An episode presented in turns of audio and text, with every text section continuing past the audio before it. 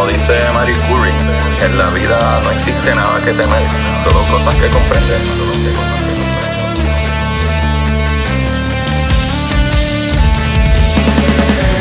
Recuerden correr y buscar la manera de aprender que más le divierta.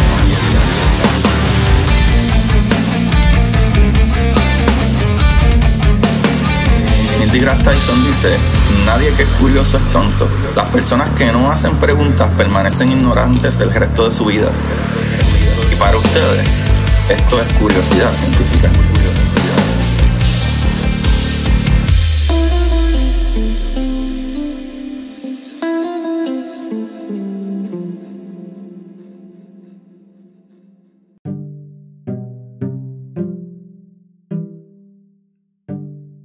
Buenas, Corio de Curiosidad Científica. Bienvenido otro día más, mi gente. Aquí su programa de curiosidad. Con ustedes le habla su host Agustín Valenzuela, dándole las gracias a todos los que le dieron play por primera vez y más aún a los que le siguen dando play semana tras semana. Les agradezco un montón. Se les quiere un montón, ¿verdad? Para que sepan, les doy muchos besitos, mucho amor. Hay que empezar esto con amor y cariño, ¿ok? Pero bueno vamos a hablar de un muchachito que para mí es muy, pero muy importante para la física que conocemos hoy en día y la astronomía, papá. Y este muchachito es, ¿tú sabes quién? Giovanni Cassini. Cassini, Cassini. A lo mejor han escuchado eso por ahí, Cassini, ¿verdad? A lo mejor el nombre de Giovanni. Y no es Giovanni Vázquez. No, es Cassini. ¿Sabes? Fue un notable astrónomo y matemático italiano nacido en 1625 y que acabaría por dar una ¿verdad? aportación bastante significativa para el desarrollo de la astronomía en su tiempo y para mí que para nuestros tiempos. Porque hay algo bien brutal con Cassini que sucedió que yo creo que está fuera de liga. Eh, Giovanni Cassini, ¿verdad? Vamos a empezar por el principio. Porque no se puede empezar por el final. Podemos empezar por el final. Maybe. En algún momento sucederá. Giovanni Cassini nació el 8 de junio de 1625 en Perinaldo, Génova, que actualmente Italia. Italy. Su padre se llamaba Jacopo Cassini. Jacopo, papá, no Jacobo, no Jacobo Morales. Jacopo Cassini. Y su madre Giulia Crovesi. En 1648, papá, Giovanni Cassini comenzó a trabajar en el observatorio de Panzano, donde se quedaría hasta el 1669. Oh, donde se queda la pizza que me como yo, en mi panzana. en 1650, dando un poquito atrás, eh, Cassini se convirtió en profesor de astronomía en una universidad de Bolonia. Pero en 1669 se mudó a Francia por invitación del rey Luis XIV. Y allí se convirtió en miembro de la Academia de Ciencias de París, papá, de París. O de Francia se mudó para París, eh, ¿verdad? Que está en Francia. Eh, eh, lo que quería decir es que de Italia se mudó a Francia. Italia es completamente un, un, país completamente diferente a Francia, que es donde está París. Ok, muchachitos, estamos bien. Olvídense de mis revoluciones. En 1671 fue nombrado director del Observatorio de Astronómico de París y quedó en esa función hasta su muerte. Ese muchachito se quedó el, resto de su vida en Francia. el astrónomo Giovanni Cassini descubrió cuatro satélites del planeta Saturno. Yapeto en 1671, Reia en 1672, Tetis en 1684 y ese mismo año Dione en 1684. Corillo, pónganse a pensar con las eh, herramientas, ¿verdad? Con los instrumentos de aquellos tiempos, este muchacho estaba viendo los satélites naturales de Saturno, ¿sabes? Las lunas de Saturno. ¡Wow! Brother, súper brutal. Yo tengo un telescopio más o menos, no es, un gran telescopio, pero por lo menos puedo ver los planetas y esas cositas así. Incluso Júpiter. Yo ver hoy en día las lunas de Júpiter es sencillo, pero yo las veo como puntitos. O sea, yo las veo como un puntito bien pequeñito, brillante. O sea, yo no las puedo ver a, sus características en, nada. Imagínense ver las de Saturno, que es un planeta más lejos todavía. O sea, está brutal las observaciones de él. So, en cuanto al planeta Saturno, en 1675, Cassini observó que sus anillos no poseían una superficie continua, pero tenían una región vacía que así dividía los anillos A y B. Y a que tú no sabes cómo se le llama esa, eh, ¿verdad? O cómo se le llamó a esa división entre los anillos. Se conoció como la división de Cassini, papá. Porque, pues, porque Cassini fue el que dio, bueno, papá, hay un boquete entre medio de eso. Ah, el descubrimiento del gran, eh, eh, eh, de la gran mancha roja de Júpiter, ¿verdad? Lo que nosotros conocemos como el ojo, el ojo de Júpiter, que en verdad es una tormenta de cientos de años que no ha parado. O sea, es generalmente atribuida a este astrónomo, a Cassini eh, descubrían, ¿verdad? El descubrimiento que se habría hecho en 1665. Pero sin embargo, hay un detalle con ese descubrimiento de, la mancha roja o el ojo, ¿verdad? Que de Júpiter. Y es que este descubrimiento también es a, menudo atribuido a Robert Hooke en 1664. No significa que, que Cassini no lo haya descubierto. Lo que significa es que acuérdense que en aquellos tiempos no es como ahora, que yo le puedo escribir a amistades en España y yo estoy acá en St. Petersburg en un segundo. O sea, en aquel tiempo la información tardaba en llegar y muchas de estas personas escribían libros, ¿verdad? Que decían libros, eh, artículos, etcétera, sobre esto, estas cosas que ellos descubrían y, y, estos cálculos que ellos hacían y tardaba tiempo, tardaban meses en llegar de un lado a otro. So, no necesariamente es que se copiaban unos de otros, sino que los descubrían individualmente y daba la casualidad como que, ah, ok, sí, este muchacho ya había escrito sobre eso anteriormente. Ah, mira, ok, qué chévere. Pero Giovanni Cassini, no solo eso, papá, estas son de las cosas que a mí me vuelan la cabeza. Giovanni Cassini determinó el tiempo de rotación del planeta Marte, del planeta Júpiter y la distancia entre la Tierra y Marte. Corillo.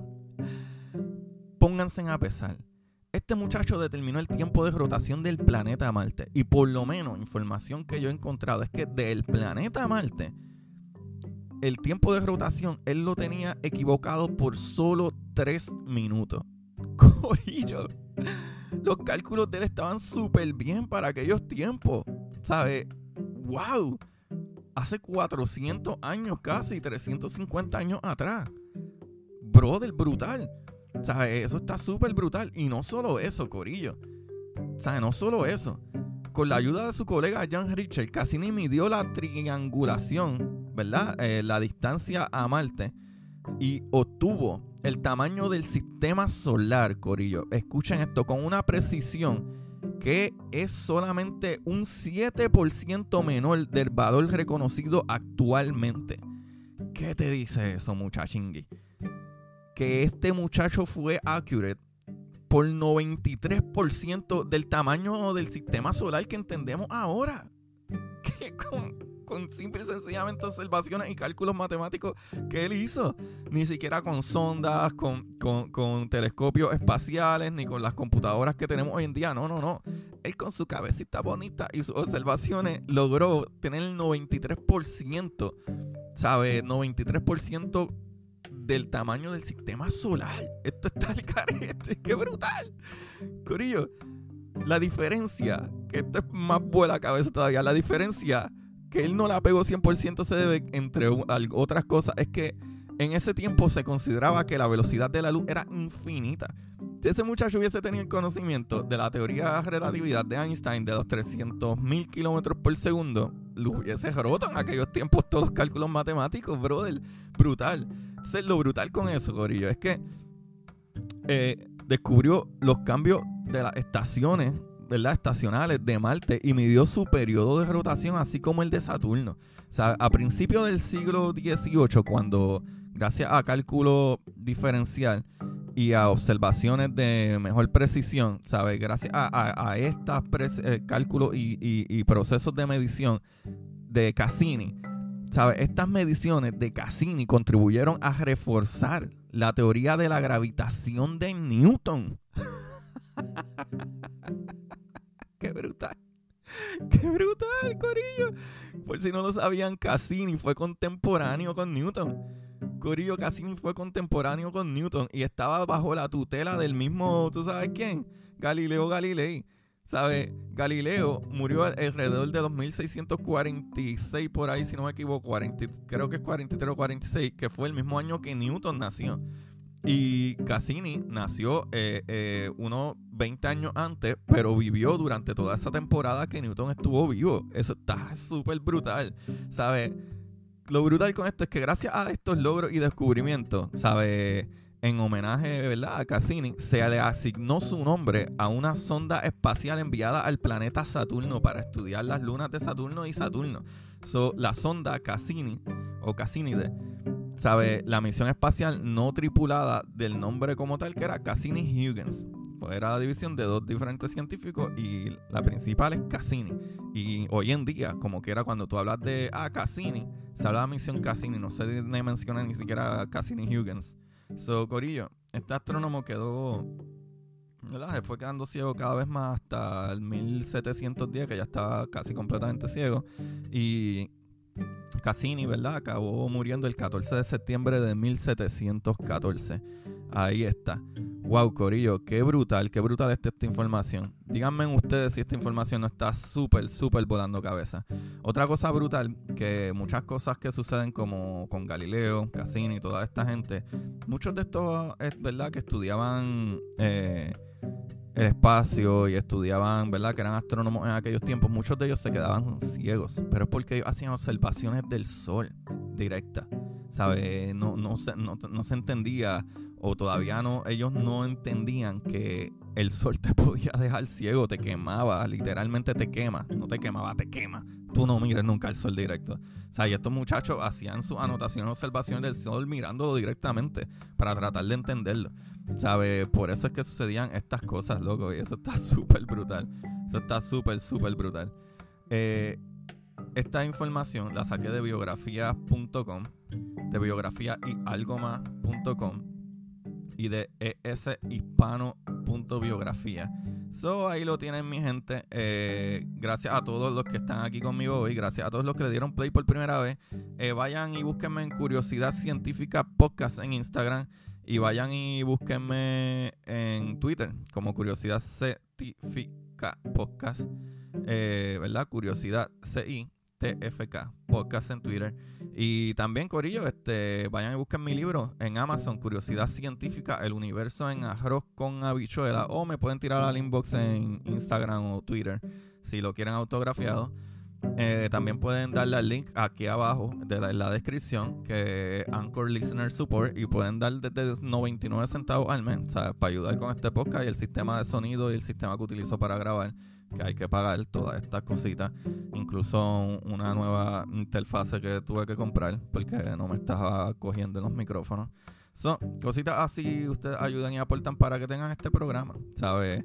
Eh, también les quiero decir que es la mejor manera, o porque no todos podemos aportar 99 centavos al mes, pero tú sabes que puedes aportar un share y un rating y compartirlo y dárselo a sus amigos y decirle, mira papi, mira qué cosa más brutal acabo de encontrar, un podcast que me hace, sentir como que esto es mucho más fácil de lo que yo pensaba y cosas bonitas y así seguimos creciendo. So, gracias Corillo nuevamente y como siempre recuerden buscar la manera de aprender que más le divierta. Chequeamos.